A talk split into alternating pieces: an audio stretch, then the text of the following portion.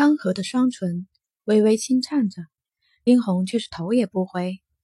买便买了，何须理由？从此以后，你就跟着我，没有人能够欺负你。夕阳下，金红单薄的身子却是显得那么有气势。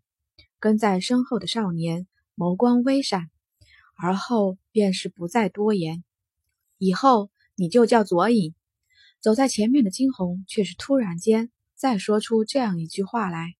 少年微微一滞，而后开口：“好，以后他就叫左影。”以前的事情暂且忘记，待得他强大之后，他会回去，向以前那些伤害过、背叛过他的人一一讨回。少年周身缓缓的力气更盛了，察觉到身后人身上的气息变化，惊红的唇角轻轻勾起了一丝弧度，他便知道他是一个有故事的人，那眸中的杀意和恨意是正常人不该具备的。只是他不会去问他的过去，他看上的是他这个人，是他的潜力。金红相信自己的眼光，他相信左影定会成为他很好的帮手。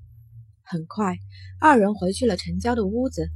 春儿见着二人之时，还是被身后左影身上的力气吓了一跳。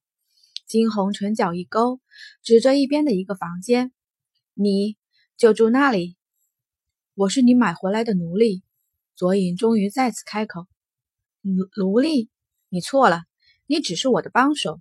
我这里没有什么奴隶，什么奴才。”金红顺势坐到一边，漫不经心的开口着。左影微微一惊，看着眼前人的眸中有着几分讶异：“小姐，你出去这么久，就只带了一个人回来？”春儿抖的开口问道。金红笑：“一个人有用的人。”远比一群废物要好得多。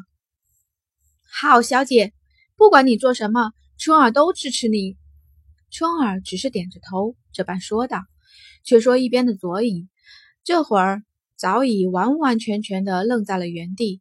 小姐，也就是说，眼前这个人是个女子，不过是一个女子而已，竟有如此的气魄。看着眼前满身散发着自信光芒的女子，她的双手。缓缓的收紧，左影，你先去洗个澡，换身衣服。一会儿我让春儿把衣服送到你房间。金红看向左影，开口，顺着金红所指的方向，左影先是一怔，而后点头。小姐，那个人是谁啊？好恐怖啊！等左影进了房间后，春儿问起，金红微微摇头。以后他便跟我们一起生活了。没过多久。左影便出来了，换上了金红一身干净的衣裳。等他出来后，春儿看着他的那张脸，完全愣住了，洗去了满面的尘灰尘，原先乱糟糟的头发，这会儿也被很好的竖起。眼前的少年五官刚毅，尤其是那双褐色的眼眸，反是深不见底的潭水一般，直让人移不开眼。看着他，春儿的脸颊微微泛红，惊鸿的视线。淡淡的扫过他的身上，而后点头，不错，果然他的眼光没错，很好。左影，我问你，为什么你身上察觉不到旋律的波动？这一问明显是戳中了卓影心底最大的伤处。只见他双手抖得收紧，面色也有几分惨白，那双失去了颜色的双唇剧烈的颤抖着。爸，若是你不想说。我也不勉强你，过去的终归都过去了。我只是想告诉你，我会帮助你重新修起旋律。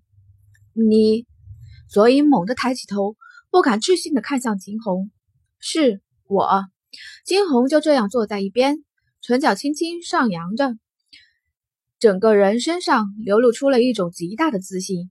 他清冷如玉的脸上，那双黝黑的眸子闪烁着耀眼的光芒。